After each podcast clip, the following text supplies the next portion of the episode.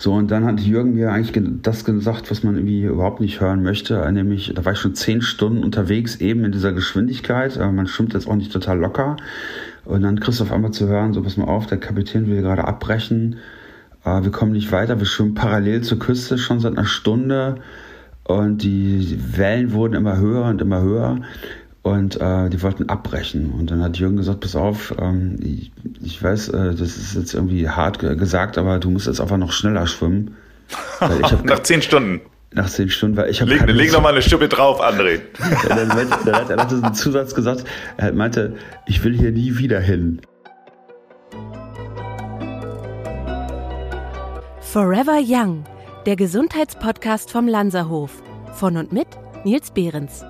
Nachts allein mit dem Ozean. Mein Weg durch die Ocean Seven. Ein Buchtitel oder eine, sagen wir mal besser gesagt, Herausforderung? Was es genau damit auf sich hat, erklärt mir mein heutiger Gast. André Wirsig ist der Reinhold Messner der Ozeane. Als erster deutscher Schwimmer und insgesamt 16. Mensch überhaupt durchschwamm er die Ocean Seven was einen dazu bringt, eine solche Herausforderung auf sich zu nehmen, womit man hierbei zu kämpfen hat und was dies mit und aus einem macht, das erzählt er mir heute. Herzlich willkommen, André Wissig. Ja, hallo Nils. Ich freue mich dabei zu sein. Ach, André, das ist, ähm, ich, ich, muss mich ja gleich mal am Anfang outen. Ich ähm, kann sagen, dass ich einen der, der Seven Summits bestiegen habe, äh, den leichtesten natürlich, den, den äh, Kilimanjaro. Und äh, habe bis zu dem Zeitpunkt nichtsdestotrotz aber noch nichts von den Seven Oceans gehört. Und äh, muss auch ganz ehrlich sagen, als ich das das erste Mal dann von dir gehört habe, dachte ich so, Gott, oh Gott, der ist wirklich durch den Ozean geschwommen und äh, dachte so, Gott, wie macht man das? Aber jetzt wäre es auch völlig vermessen zu sagen, nee, ganz so schlimm ist es nicht, weil das, was du gemacht hast, ist ja schon wirklich mega extrem. Und deswegen würde ich, damit wir alle von der gleichen Basis ausgehen, vielleicht einmal damit starten, darüber mal zu sprechen, was sind eigentlich die Ocean Sevens? Ja, genau. Die Ocean Seven sind eben, wie du ja gesagt hast, schon in Anlehnung an die Seven Summits aus dem Extrembergsteigen, die sieben am schwierigsten zu durchschwimmenden Meerengen auf der Welt. Äh, die sind aber nicht wie bei den äh, Seven Summits, das ist ja jeweils der höchste Berg auf jedem Kontinent. Die Ocean Seven sind nur auf fünf Kontinenten. Dazu gehört zum Beispiel der Klassiker der Ärmelkanal, Dazu gehört aber auch der Kaiwi Channel auf Hawaii. Das ist die Meerenge zwischen zwei Hawaii-Inseln, in dem Fall Molokai und Oahu. Dazu gehört die Tsugaru-Straße in Japan, die Cook Strait in Neuseeland. Die einfachste äh, Station ist die äh, Straße von Gibraltar. Das ist zwischen Europa und Afrika. Und der North Channel in, ähm, zwischen Irland und Schottland. Auch sehr herausfordernd, weil extrem kaltes Wasser. Und äh, der Catalina Channel, das ist von der US-Küste, ähm, die Santa Catalina-Insel bis, bis zum Festland, das ist auf der Höhe von LA.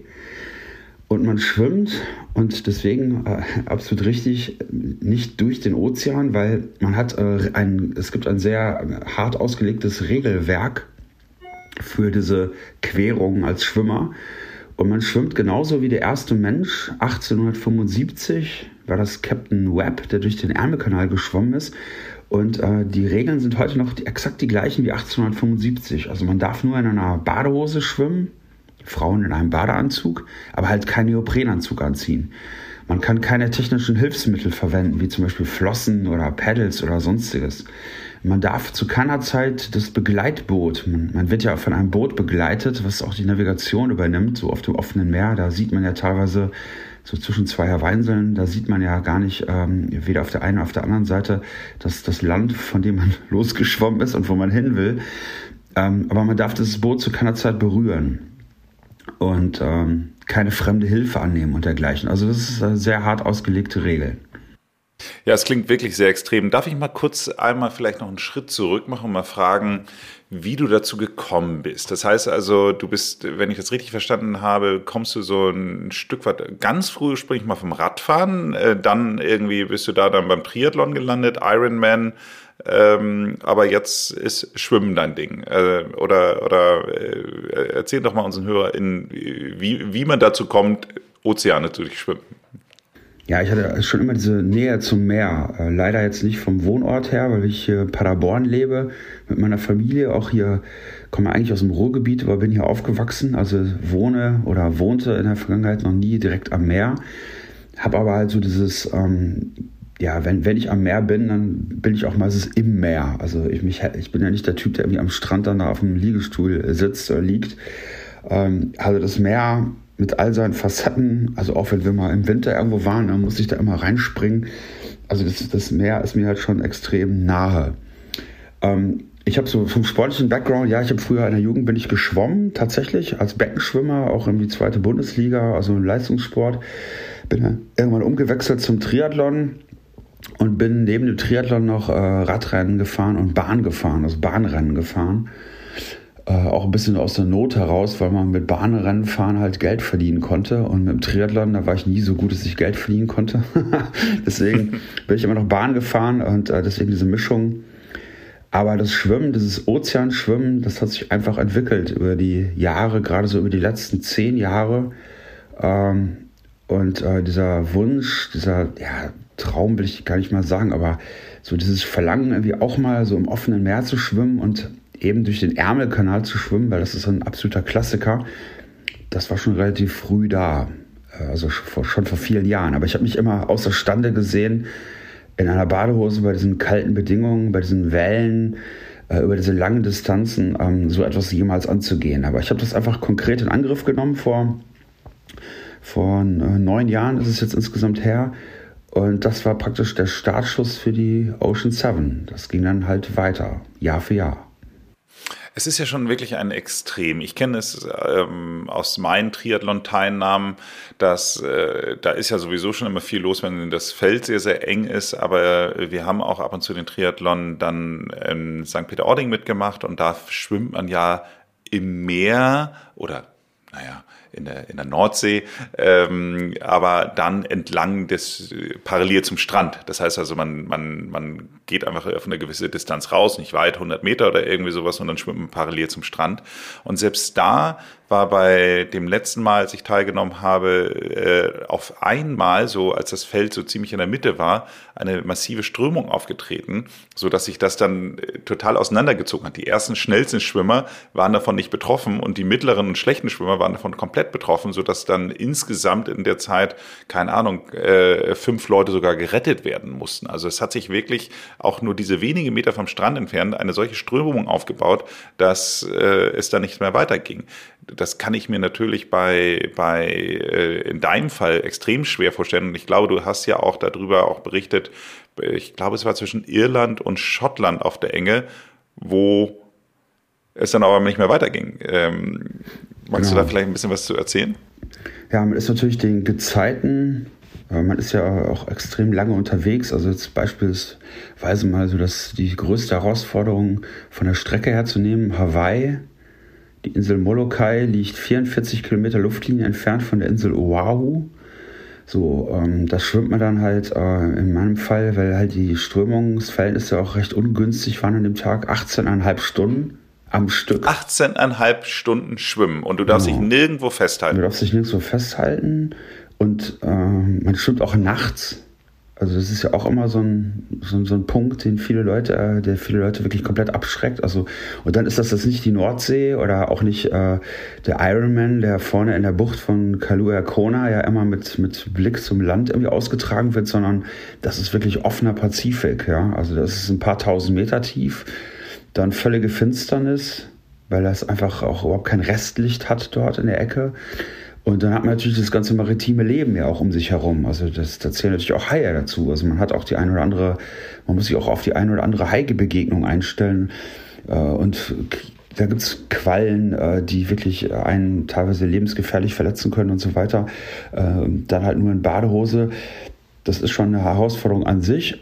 Und man muss sich halt mental auch einlassen, halt eben, ja, ein, ein Spielball und nichts anderes ist man als Mensch da draußen dieser Gezeiten, dieser, dieser Strömung zu sein. Also kurz nochmal zurück zum Ärmelkanal, 33 Kilometer Luftlinie.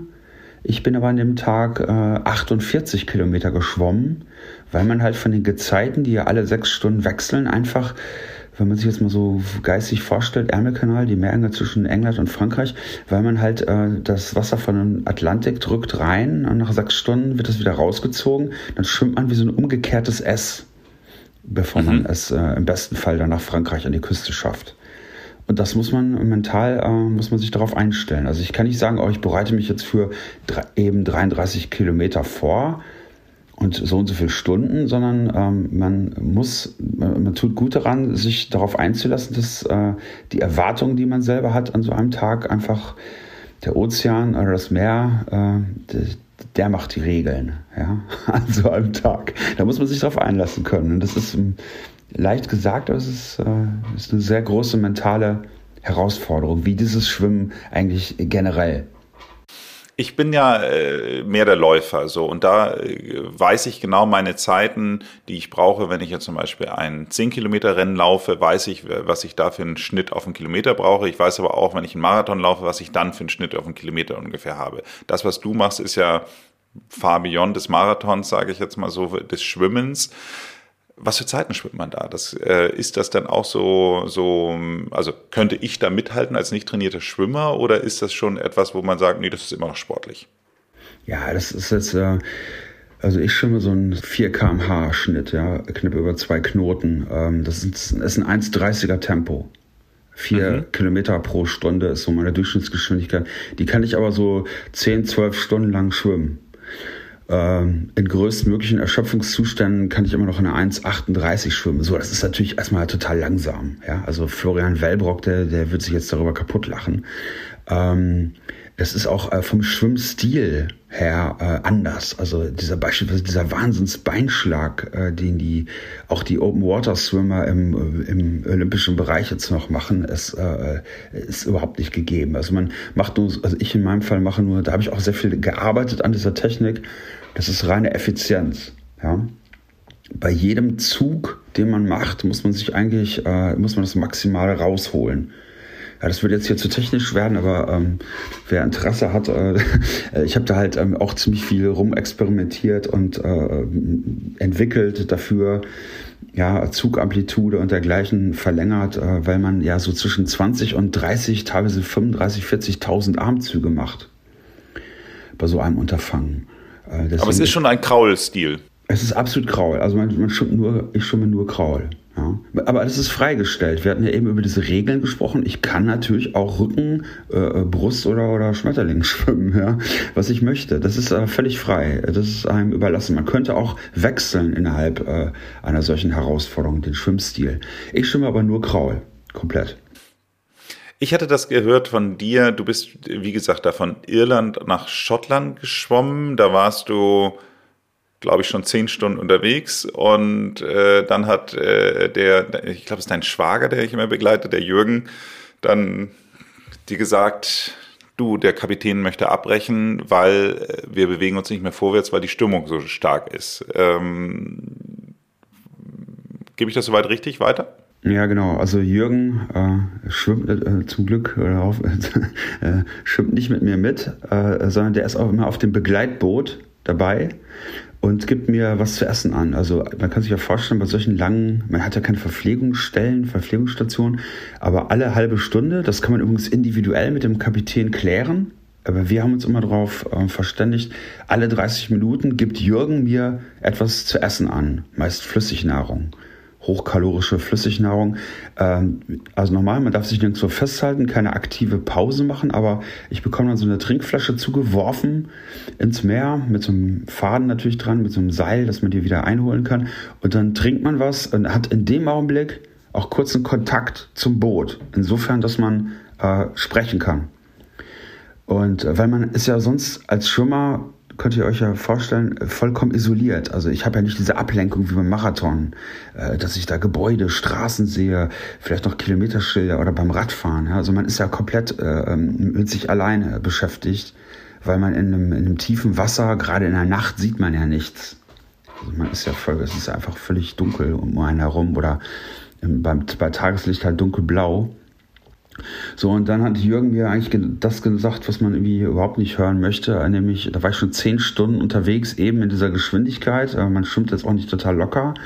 Und dann kriegst du auf einmal zu hören, so pass mal auf, der Kapitän will gerade abbrechen, wir kommen nicht weiter, wir schwimmen parallel zur Küste schon seit einer Stunde und die Wellen wurden immer höher und immer höher und äh, die wollten abbrechen. Und dann hat Jürgen gesagt, pass auf, ähm, ich, ich, weiß, äh, das ist jetzt irgendwie hart gesagt, aber du musst jetzt einfach noch schneller schwimmen.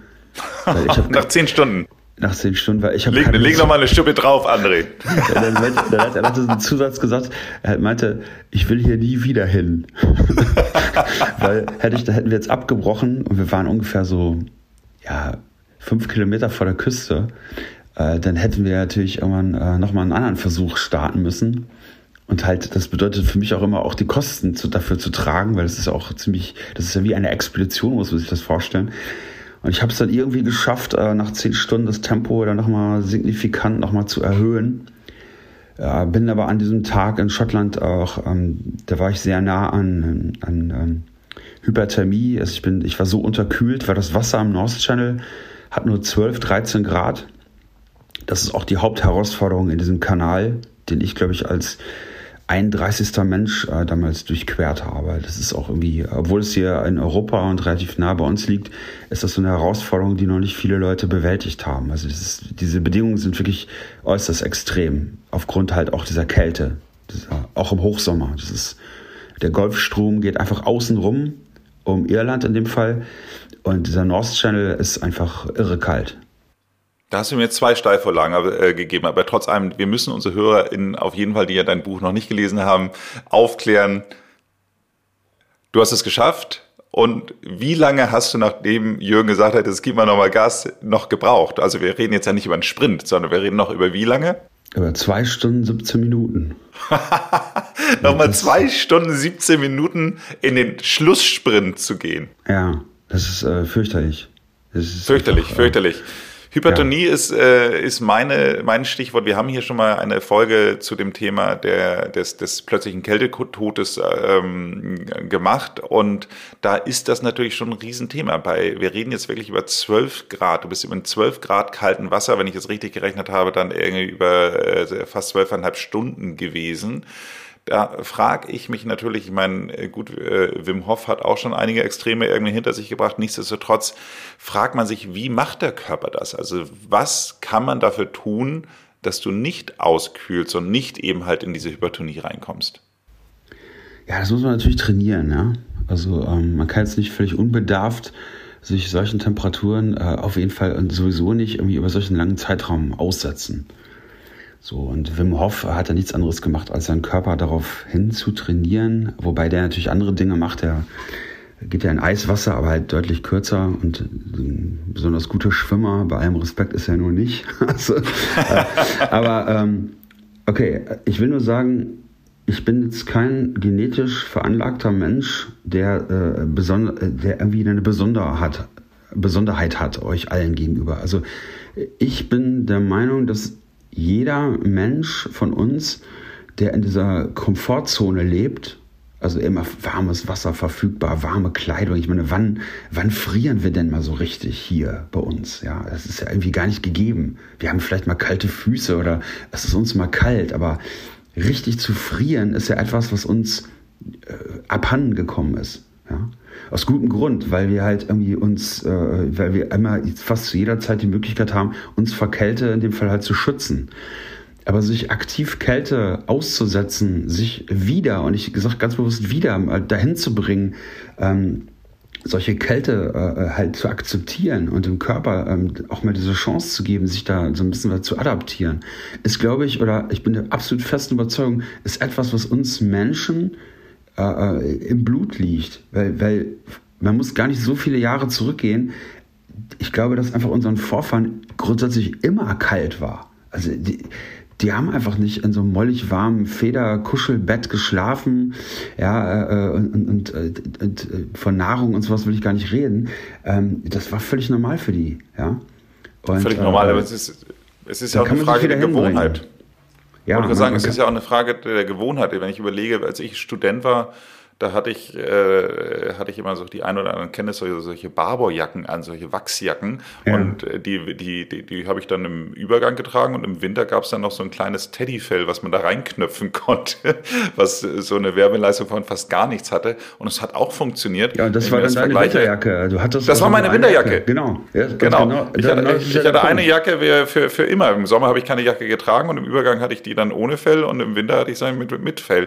Wenn ich das vergleiche heute, äh, habe ich so eine äh, Canada Goose Polarjacke an, die irgendwie für minus 30 Grad ausgerichtet ist und mir ist immer noch kalt.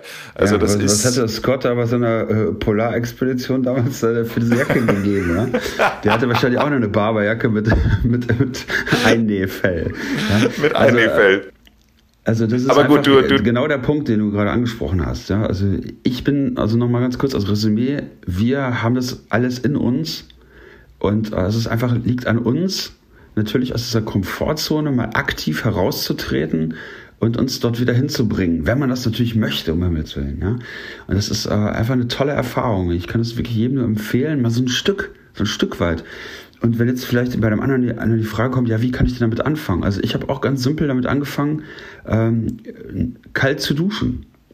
Ich habe letztendlich dann drei Jahre lang ohne eine Ausnahme ausschließlich eiskalt geduscht und auch mit kaltem Wasser die Hände gewaschen, überhaupt keinen äh, Kontakt zu warmem Wasser gehabt oder gesucht. Und äh, auch das kann ich gleich vorwegnehmen, da gewöhnt man sich auch nie so wirklich dran. Also es bleibt immer kalt. Da kommt nie der Punkt, dass man sagt, oh, ist aber warm. Das ist total Quatsch. Wer sowas erzählt, der erzählt einfach Blödsinn. Es bleibt einfach kalt. Aber man gewöhnt sich so ein Stück weit dran. Es tut dann irgendwann nicht mehr so weh. Und diese Empfindung für Kälte, was empfindet mein Körper jetzt als kalt, das verschiebt sich natürlich. Und das ist einfach eine tolle Erfahrung, weil es einem einen Zutritt gewährt. Äh, zum Beispiel, dann kann man auch mal im Winter auf Mallorca, wenn man da irgendwie im Urlaub ist oder so, kann man auch mal ins Meer gehen. Und das Meer ist dann komplett anders. Also es ist einfach fantastisch. Also ich kann das gut nachvollziehen. Ich ähm, mache das seit ungefähr drei Jahren mit dem Kaltduschen. Bei mir war tatsächlich die Begegnung mit Wim Hof dann so der Auslöser. Und äh, für mich ist äh, das genau das Gleiche, was du sagst. Jeden Morgen frage ich mich wieder, ob ich jetzt wirklich diesen Kühl, äh, diesen, diesen Duschknopf auf ganz kalt drehen möchte oder nicht. Und äh, ich mache es dann immer wieder.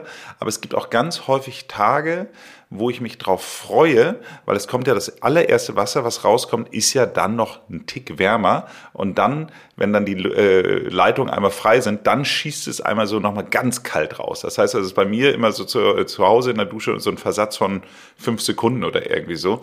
Und es gibt Tage, da freue ich mich richtig auf dieses kalte Einschießen dann so. Also von daher, ähm, man, man, man gewöhnt sich schon dran, aber es gibt genauso gut auch genügend Tage, wo es schlecht ist oder, oder was, wo man einfach keine Lust drauf hat. Kommen wir aber trotzdem nochmal zurück zu dem, was du gesagt hast, ab und zu mal was Extremes tun oder was anderes tun. Auch da gibt es ja Aussagen von dir, wo du sagst, naja, du findest es gar nicht so extrem, was du tust. Ähm, warum, warum siehst du es nicht selbst als extrem an? Ja, weil Leute wie, wie mich, die gab es ja immer, ja. Und die, die sind ja auch irgendwie, die waren in der Vergangenheit ja auch äh, absolut wichtig für unsere gesamte Gesellschaft. Also Leute, die einfach mal da hingegangen sind, äh, wo andere halt nicht hingehen. Ja? Leute, die irgendwie äh, Dinge entdeckt haben, auch um davon zu berichten. Ja? Also beispielsweise, da ist so eine Insel am Horizont und da muss es, oder der am Horizont ist für mich gar keine Insel, sondern nur Wasser dann äh, hat es immer Leute gegeben, die halt am Strand geblieben sind, äh, Kokosnüsse gegessen haben oder was auch immer. Und es gab einfach Leute, die äh, haben ja so ein Boot zusammengezimmert oder keine Ahnung, die sind halt da losgefahren. Und auch teilweise natürlich nicht wiedergekommen. Oder halt eben im Optimalfall wiedergekommen und haben dann halt berichtet und gesagt, Mensch, guck mal da hinten, ich bin drei Tage da gesegelt, da, neue Insel, super, da leben andere Tiere oder was auch immer. Also es gab ja immer diese Leute. Ja? Und ähm, deswegen, ich finde es einfach schön, irgendwie rauszugehen und, äh, und, und, und, einfach mal diese, diese, ich lebe ja auch in dieser Komfortzone eben angesprochen mit dem warmen Wasserzugang und Essen und Trinken und was auch immer alles, ja. Alles zu jeder Zeit verfügbar. Diesen ganzen Luxus, mit dem wir uns hier umgeben, diese ganzen Geräte, äh, diese Spielgeräte, die wir hier haben. Äh, dieser Wunsch nach Kontrolle, ja, dieser Wunsch danach irgendwie zu wissen, was auch übermorgen irgendwie exakt passiert und wie mein Tag aussieht. Aber wenn ich mich so dem Ozean mal hingebe, dann ähm, muss ich halt einfach, tue ich gut daran, irgendwie alle Erwartungen, die ich so habe als Mensch, ab, abzulegen. Ja? Weil so ein Ozean, der macht einfach mit dir, was er will.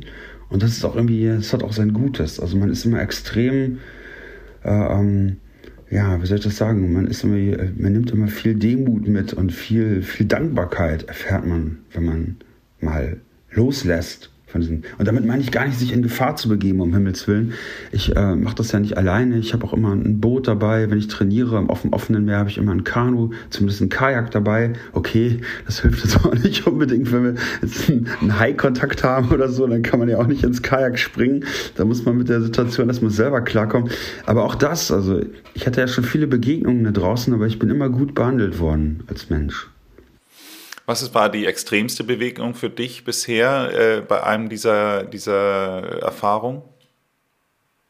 Ja, das Oder gab es was Besonderes? Das kann man gar nicht so sagen. Also Begegnungen mit Haien sind natürlich immer, also das sind ja auch dann große Haie, also nicht solche kleinen Handtaschenhaie, die da vorne am Riff rumschwimmen, sondern wenn man auf dem offenen Meer einem Hai begegnet, ist das wirklich ein richtig großes äh, Ding. Das ist natürlich immer ja, äh, eine Begegnung, die außergewöhnlich ist. Da muss man konzentriert sein und ruhig bleiben vor allen Dingen. Aber ich hatte zum Beispiel auch äh, mal einen Buckelwal mitten in der Nacht äh, direkt unter mir. Ich habe irgendwie, ich habe einfach ganz tolle, ich, hab, ich wurde mal von Barracudas irgendwie beim Training begleitet für ein paar Stunden. Die haben mich da so richtig benutzt als, ähm, also ich war richtig einer von denen. Ich habe da so kleine Fische beim Schwimmen aufgescheucht, die die dann gejagt haben. Also das ist einfach, das, das vergisst man natürlich nie, ja, wie toll das ist. Also man, die schönsten Momente sind eigentlich immer die, wo man wenn auch nur ganz kurz, irgendwie glaubt, dass man auch irgendwie dazugehört. ja? Ich kenne das aber ganz man, gut. Ich, ja. Aber, aber man, man, man gehört halt dort nicht hin. Ja? Also ich habe mich immer in der Rolle des, eines Gastes gesehen. Ich bin ein Gast im Meer.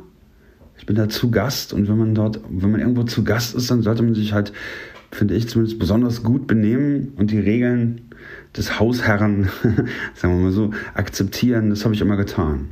Aber ich wurde immer gut, ich bin immer gut behandelt worden. Ich kenne das ganz gut. Ich kenne das von den Malediven. Da äh, war ich beim Schnorcheln, waren da immer so Trompetenfische, die sich dann unter mir versammelt haben. Und äh, das ist ja die sehen ja per se schon lustig aus. Aber wenn dann auf einmal so ein ganzer Schwarm die ganze Zeit sich äh, permanent unter deinem Bauch lang bewegt, das ist ähm, äh, auch selbst das irgendwie lustig, aber gleichzeitig auch ein bisschen unheimlich. Jetzt reden wir über Trompetenfische. In deinem Fall reden wir über Haie, Buckelwale. Was machst du, um nicht in Panik zu geraten?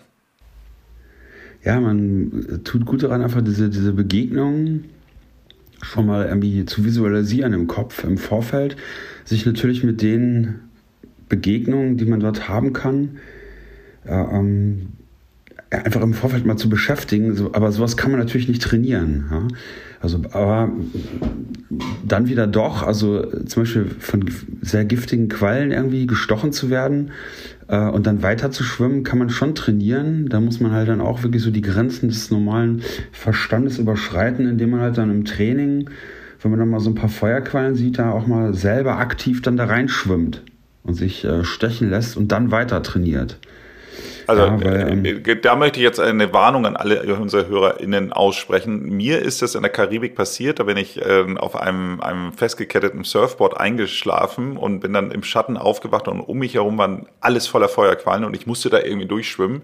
Und ich habe bis heute eine Narbe am Knie davon, ehrlich gesagt. Also es ist, ähm, das ist schon also man, man, man darf jetzt irgendwie nicht so von Quallen, die man vielleicht jetzt hier aus der Ostsee oder Nordsee irgendwie kennt, ausgehen, die sind ja verhältnismäßig harmlos, sondern das sind echt massiv giftige Teile, muss man ja wirklich sagen. Ja, genau, also allen voran halt diese portugiesische Galera. Das ist ja auch, das kann man bei Wikipedia nachlesen, das ist ja teilweise auch tödlich. Wobei, da muss ich jetzt mal die Stimme für die Quallen erheben. Die, ähm, die Leute sterben nicht an dem Gift dieser Qualle, sondern die sterben daran, dass sie halt durch diesen wahnsinnigen Schmerz, und ich kann euch wirklich sagen, das ist, äh, also das wünsche ich wirklich niemandem, das ist, ähm, man wird fast ohnmächtig, so, so weh tut das. Ähm, dann geraten die Leute in Panik oder werden tatsächlich ohnmächtig und ertrinken dann. Also deswegen sterben die. Man stirbt nicht an dem Gift.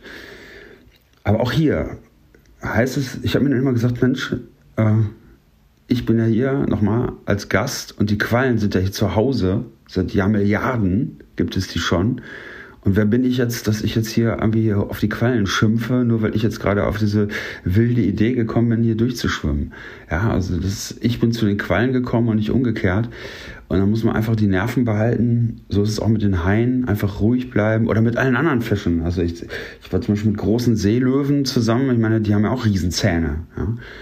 Oder jetzt ähm, beim neuen Helgoland-Projekt, da diese Kegelrobben, die sind ja auch nicht von schlechten Eltern. Ja? Das ist, also die haben auch Riesenzähne, da tut man gut daran, die auch ernst zu nehmen und natürlich mit dem gebührenden Respekt denen zu begegnen. Ne? Was würdest du insgesamt sagen, macht es mental mit dir, wenn du auf diese, ähm, diese Touren gehst? Du bist ja auch ein sehr äh, begehrter Redner so für, für äh, Management-Coachings. Ähm, gibt es da Learnings, wo du sagen würdest, die man auf die echte Welt übertragen kann? Ja, ähm, jede Menge eigentlich, weil äh, sich selber ähm, erstmal Vertrauen zu lernen. Also unabhängig von, von, von anderen Menschen sich selber erstmal wirklich äh, neu oder dieses, dieses Vertrauen, dieses, diese, ähm, diese Sicherheit für sich selbst zu stärken, ist ja etwas, was man unabhängig von, von so einem Projekt, ich nehme natürlich dann immer in den, in den äh, Kursen oder in den, in den äh, Speeches, die ich habe, immer natürlich auch Beispiele jetzt von mir als Schwimmer. Aber das kann man auf, auf ganz vielerlei Dinge übertragen. Und ähm, mehr Selbstsicherheit zu erlernen für sich, das ist einfach eine, eine, eine ganz tolle, tolle Erfahrung, die einen durch diese Situation, wie wir sie jetzt gerade haben, äh, wo, wo wir erleben live, wie, wie Leute wirklich äh, ja, äh, extreme Angst haben um sich, um andere, ähm, Dinge, also irrationale Annahmen haben über Dinge, die sie ja nicht kontrollieren können.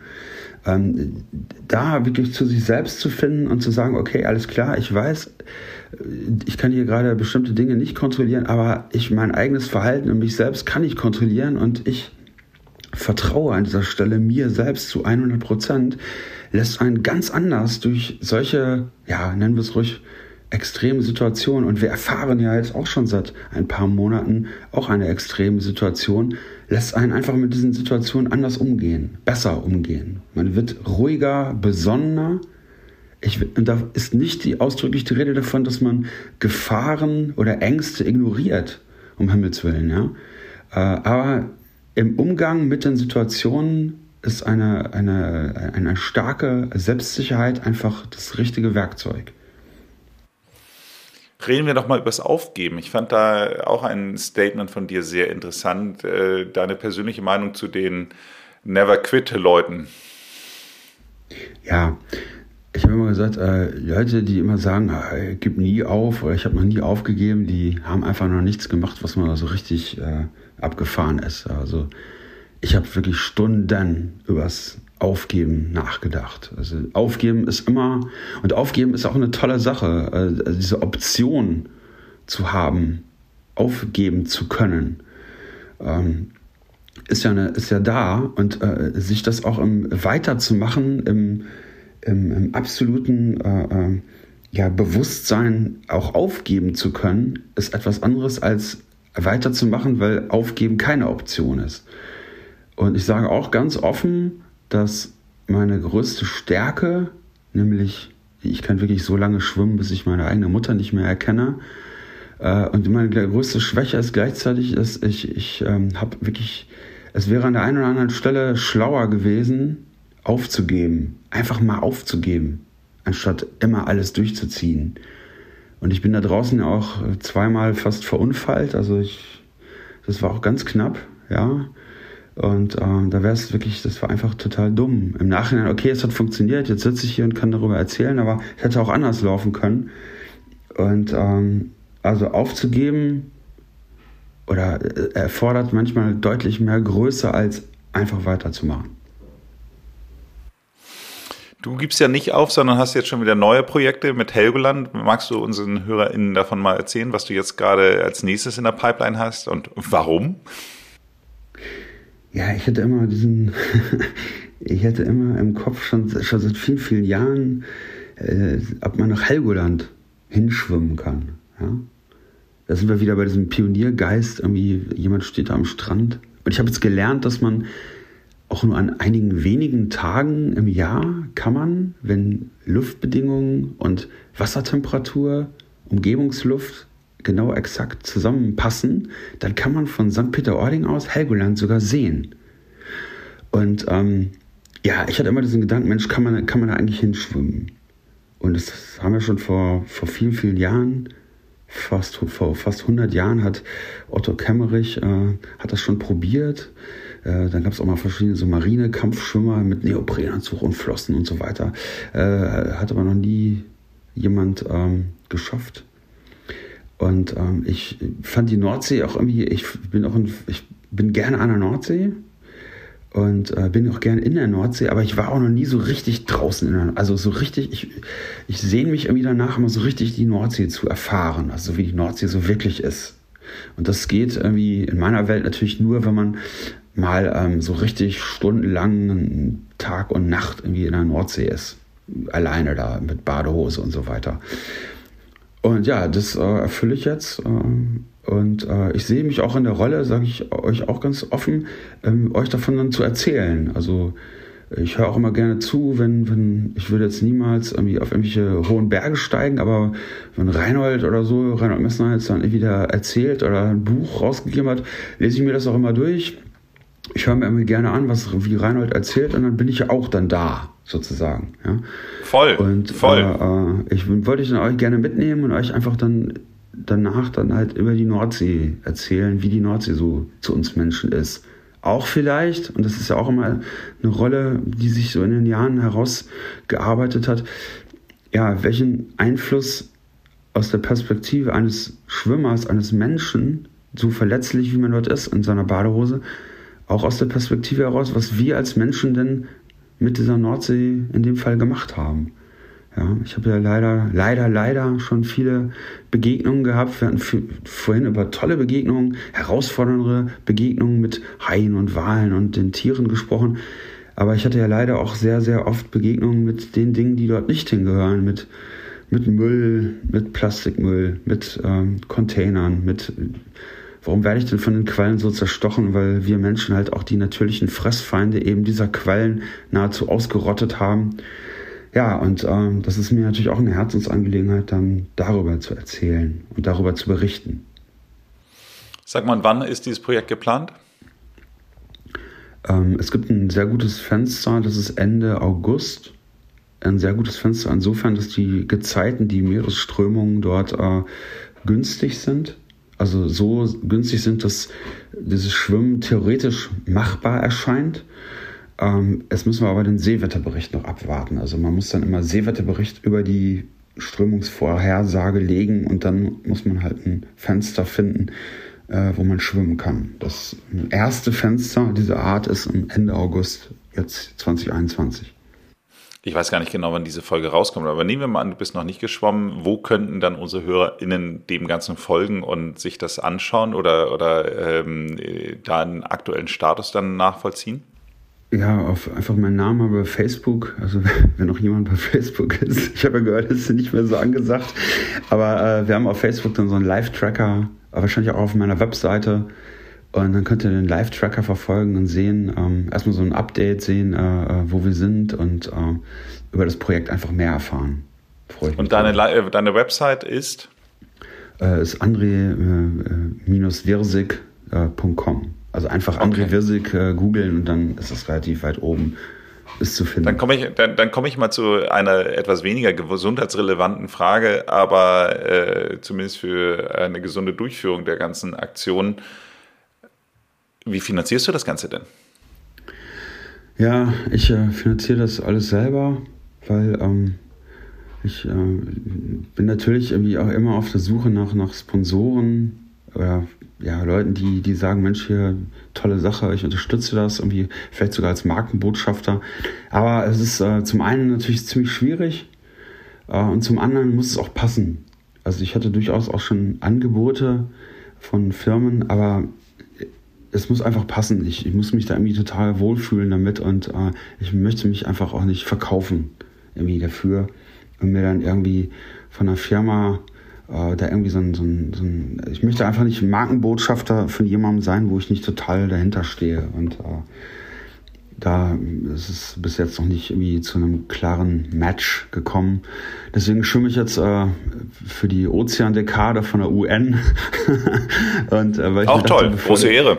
Ja, weil ich mir dachte, äh, gut, die, die, die fördern das jetzt in, in keinster Weise als irgendwie finanziell oder dergleichen, aber ich habe mir gedacht, Mensch, weil jetzt nicht so viel Platz auf dem Begleitkanu ist und so weiter, äh, dann ähm, wollen wir darüber einfach, weil das ist eine ganz tolle Aktion, diese Ozeandekade von der UN, ähm, wo halt über den Zeitraum von zehn Jahren besonderes Augenmerk auf den Schutz unserer Ozeane und sowas gelenkt wird. Und da dachte ich mir, Mensch, dann bewirb dich doch äh, dafür und für das Logo, einfach um schöne positive Aufmerksamkeit einfach für diese tolle Aktion zu generieren. Kommen wir doch jetzt mal zu denen, die jetzt sagen, Mensch, das klingt doch alles super, ich möchte jetzt auch mal so einen Ozeanenge durchschwimmen. Ähm, meine Frage Nummer eins ist, wer setzt denn eigentlich die Regeln fest? Das heißt also, das, was du gerade gesagt hast, man darf nur eine Badehose haben, man darf das Begleitboot nicht berühren und solche Sachen. Also gibt es da irgendeine Art von Regelwerk, was das festlegt und wo finde ich es? Ja, da muss man einfach mal auf die Webseite von der CSA, das ist die Channel Swimming Association, in dem Fall am Ärmelkanal. Das sind die praktisch die diese Regeln seinerzeit, wie gesagt 1875, schon lange her, festgelegt haben. Das ist da alles einsehbar. Da kann man beispielsweise, wenn man mit so einem Klassiker wie dem Ärmelkanal halt äh, einsteigen will, da kann man sich halt auch ähm, diese ganzen Informationen schon mal äh, ansehen und einholen. Äh, man muss auch dazu wissen, dass man, wenn man sich entschließt, so etwas zu tun, seinen Skipper, sein Begleitboot einfach auch zwei, teilweise drei Jahre im Voraus buchen muss. Ähm, also würde sich jetzt einer der Zuhörer jetzt entscheiden und sagen, Mensch, super, das will ich unbedingt machen, dann würde es trotzdem noch zwei, drei Jahre dauern, bevor man so einen Slot, heißt das, so einen, einen Zeitraum zugewiesen bekommt. Das ist nämlich dann auch anders als bei einem Marathonlauf. Dann bekommt man einen Zeitraum von ungefähr einer Woche bis zu zehn Tagen, äh, wo man sich dann vor Ort, in dem Fall jetzt in Dover, halt einzufinden hat. Immer auf Abruf, jederzeit auf Abruf. Und in Korrespondenz mit dem Kapitän praktisch wird dann festgelegt und den Wetter, den Strömungen, wann man losstartet. Und das kann dann durchaus sein, dass man am Abend vorher, um, wie in meinem Fall, um 19 Uhr irgendwie die Nachricht kriegt, okay, pass mal auf, morgen früh äh, 3.30 Uhr äh, bist du am Hafen, 4 Uhr geht's los. Ja? Und das finde ich auch irgendwie so toll an dem Sport. Dann werden halt auch keine blöden Fragen gestellt und da wird auch nicht rumgelabert, äh, das wird dann einfach gemacht. Ja? Das ist einfach super. Ja, da muss man sich einfach komplett drauf einlassen und es ist einfach, äh, es ist einfach so echt, so puristisch, weil diese ganzen Hilfsmittel, ich habe ich hab ja ein paar Leute, die ich auch trainiere für solche Vorhaben. Und einer da ist dabei, das ist ein sehr, sehr wohlhabender äh, Zahnarzt aus, aus, aus Amerika, der ganz, ganz viele Zahnarztpraxen hat und so weiter. Und das ist sein absoluter Traum. Ne? der würde sich, glaube ich, den kleinen Finger wirklich äh, abhacken, äh, um einmal durch den Ärmelkanal zu schwimmen. Weil das in anderen Ländern, äh, in Deutschland ist das alles ganz nett und gibt es auch ein paar Leute, die interessieren sich dafür, aber in England, in Amerika, in Australien ist das eine riesen Nummer, diese Geschichte. Da ist das ganz hoch aufgehängt. Viel höher beispielsweise als Fußball oder so. Da ist man also echt so ein richtiger Star, wenn man da wie als Ocean Seven Finisher da irgendwie in Sydney da durch, durch am Strand herläuft. Die Leute erkennen einen da wirklich. Das ist irgendwie ganz irre. Das ist auch mal ganz toll. Na, jedenfalls, was ich sagen wollte ist, man muss sich einfach dann, oder dieser, dieser Kumpel von mir, der ist mittlerweile ein guter Freund gewesen, dieser Chris, äh, ähm, dem nützt sein ganzer Reichtum natürlich nichts. Der steht genau wie jeder andere da in seiner Badehose mit einer Schwimmbrille und einer Badekappe auf diesem Kieselstrand morgens um halb vier in Dover und geht dann in dieses eiskalte Wasser rein und schwimmt los. Ja? Das ist einfach vollkommen unverfälscht und total puristisch. Und das finde ich auch so toll an diesem Sport. Sehr gut. Dann äh, kommen wir mal zur zweiten Frage. Was würdest du denn schätzen, wenn ich jetzt so mal mir vornehme, einen Kanal zu durchschwimmen mit all dem drumherum? Mit welchen Kosten muss ich ungefähr rechnen? Jetzt äh, wollen wir mal Flugkosten, Anreise, also die Flugkosten mal wegnehmen, aber so grundsätzlich, was würdest du sagen, einmal Erbil-Kanal kostet 5000, ja, 50.000, 500.000? Ich weiß also es nicht. 5000 Euro kostet schon fast alleine das Boot. Also ich glaube, die liegen so mal mittlerweile so bei 4.000, 3.500, 4.000 Euro. Aber mit Vorbereitung, mit Reise dorthin, man muss sicherlich im Vorfeld, man muss ja auch nachweisen, dass man sechs Stunden in so kaltem Wasser schwimmen kann.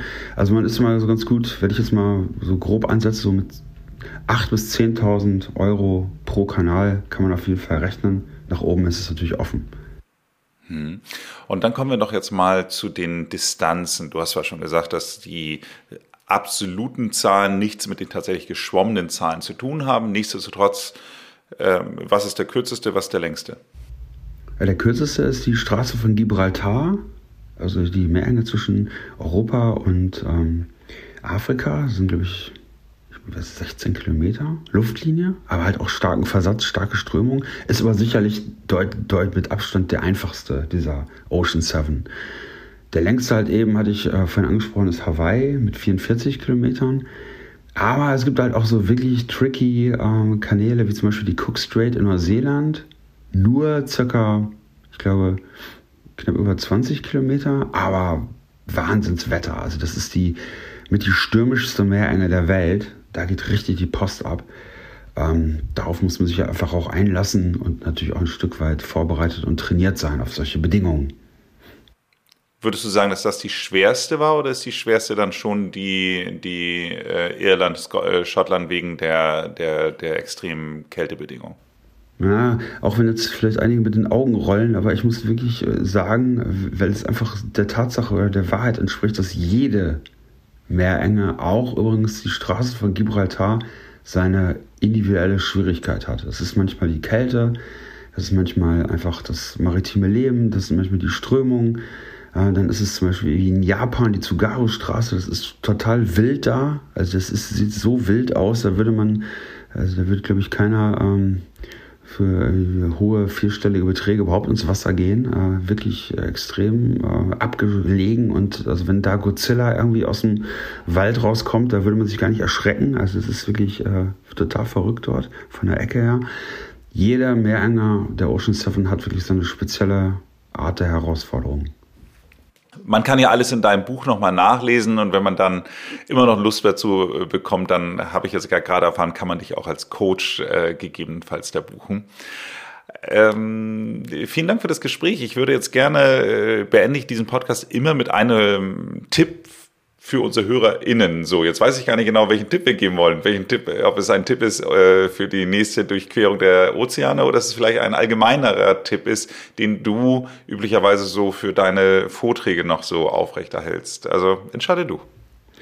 Ja, also mein Tipp ist einfach mal aktiv für sich selbst, ganz individuell, jeder für sich, wer Lust hat, sich mal darauf einzulassen, sich mal etwas zu suchen, außerhalb seiner Komfortzone, außerhalb seiner seine, seine normalen Abläufe, die er so im Tag hat, äh, ähm, so eine Aufgabe abzuleiten. Also diese Aufgabe kann ja zum Beispiel sein, dass man mal für einen Zeitraum, legen wir einfach mal so einen Monat fest, einfach mal äh, kalt duscht oder auf irgendetwas verzichtet, was einem so lieb ist. Warm Wasser ist ja auch etwas, was einem so lieb geworden ist, aber vielleicht irgendwie das Kaffee oder, oder dass man irgendwie Kaffee nur noch aus einem Mehrwegbecher trinkt und dann haben wir wieder so ein bisschen diesen Umweltaspekt. Also es gibt dann für einen selber keinen Kaffee, wenn man nicht diesen Mehrwegbecher dabei hat. Solche Dinge. Und sich dabei einfach beobachtet. Oder ich hatte mal einen Universitätsprofessor, der hat dann gesagt, okay, er, er fährt jetzt nur noch, ähm, er geht jetzt nur noch die Treppen und verzichtet auf den Fahrstuhl. Und die Übung ist dann halt auch, sich selber dabei zu beobachten und ganz wichtig, auch ehrlich zu sich selber zu sein und sich aktiv zu beobachten, wenn man dann wieder auf warm Wasser gedreht hat wieder mit einem Pappbecher in der Hand da steht oder wieder im Aufsitz, ähm, Aufzug sitzt oder steht in dem Fall, dass man das einfach mal aktiv mitbekommt. Dann bekommt man einfach ein ganz anderes Bewusstsein für sich selber und das ist der erste Schritt. Der erste Schritt äh, zu mehr Sicherheit. Und das wünsche ich uns allen. Das wäre eine tolle Geschichte, wenn wir alle mehr Sicherheit gewinnen, für uns selbst. André, vielen Dank für das Gespräch. Sehr gerne, vielen Dank. Hat Spaß gemacht mit euch. Eine letzte Frage habe ich trotzdem noch. Wie ist es mit deinen Kindern? Du bist ja, bist ja auch Familienvater. Hast du das Gefühl, dass du die Sachen, die du so aus deinen Erfahrungen herausziehst, in irgendeiner Weise in deiner Erziehung berücksichtigst? ja, ich in jedem Fall. Ich, ich liebe meine Kinder natürlich. Ja, ich sage jetzt einfach mal so, wie jeder äh, normal veranlagte Mensch seine Kinder liebt, diesen speziellen Bund, den man hat, ja. Ähm, ich versuche aber, die Kinder einfach, äh, ähm, ja, die Aufmerksamkeit, also wenn wir dann zusammen sind, haben die auch 100% dann meine Aufmerksamkeit, weil ich bin mir bewusst darüber, dass ich vielleicht nicht so viel Zeit mit denen verbringe wie, wie andere Eltern, die dann mehr da sind, aber halt dann trotzdem die Aufmerksamkeit, wenn sie dann da sind, nicht zu 100% auf die Kinder lenken. Ähm, ich versuche auch die Kinder irgendwie äh, frei, frei zu machen und mich nicht in diese völlige Abhängigkeit äh, zu mir. Das gilt übrigens gleich, äh, gleichermaßen für meine Frau. Ja. Also ich bin, oder auch für meine Freunde, ich bin einfach gerne mit Menschen zusammen, und versuche in meinem, im Rahmen meiner Möglichkeiten einfach die Leute halt so zu halten, dass sie aus freien Stücken dann da sind, weil sie es gerne wollen, gerne Zeit mit mir verbringen, äh, weil sie es genauso gut irgendwie ohne mich schaffen würden. Weil man weiß ja nie, ähm, zum Beispiel jetzt Helgoland, die Chance ist ja auch da, dass man nicht zurückkommt. Ja? Aber ebenso ist die Chance, wenn ich jetzt zum Beispiel nächste Woche mit dem Auto von Paderborn nach Hamburg fahre, ist ja, oder mit dem Zug irgendwo hinreise, für jeden von uns irgendwie, sollte sich mal auch diese Frage stellen. Äh, ähm, das ist ja genauso hoch, das Risiko. Und äh, ich versuche, ich habe das halt immer im Hinterkopf. Und solche Vorhaben sensibilisieren halt ganz extrem dann natürlich noch, noch mal dafür. Ja. Hat Ihnen diese Folge gefallen? Dann hören Sie sich doch auch mal die Folge Nummer 59 an. Hier sprechen wir mit dem Ultra-Trail-Runner Tim Wortmann darüber, wie er sich zurück ins Leben gekämpft hat. Abonnieren Sie diesen Podcast, damit Sie keine Folge verpassen.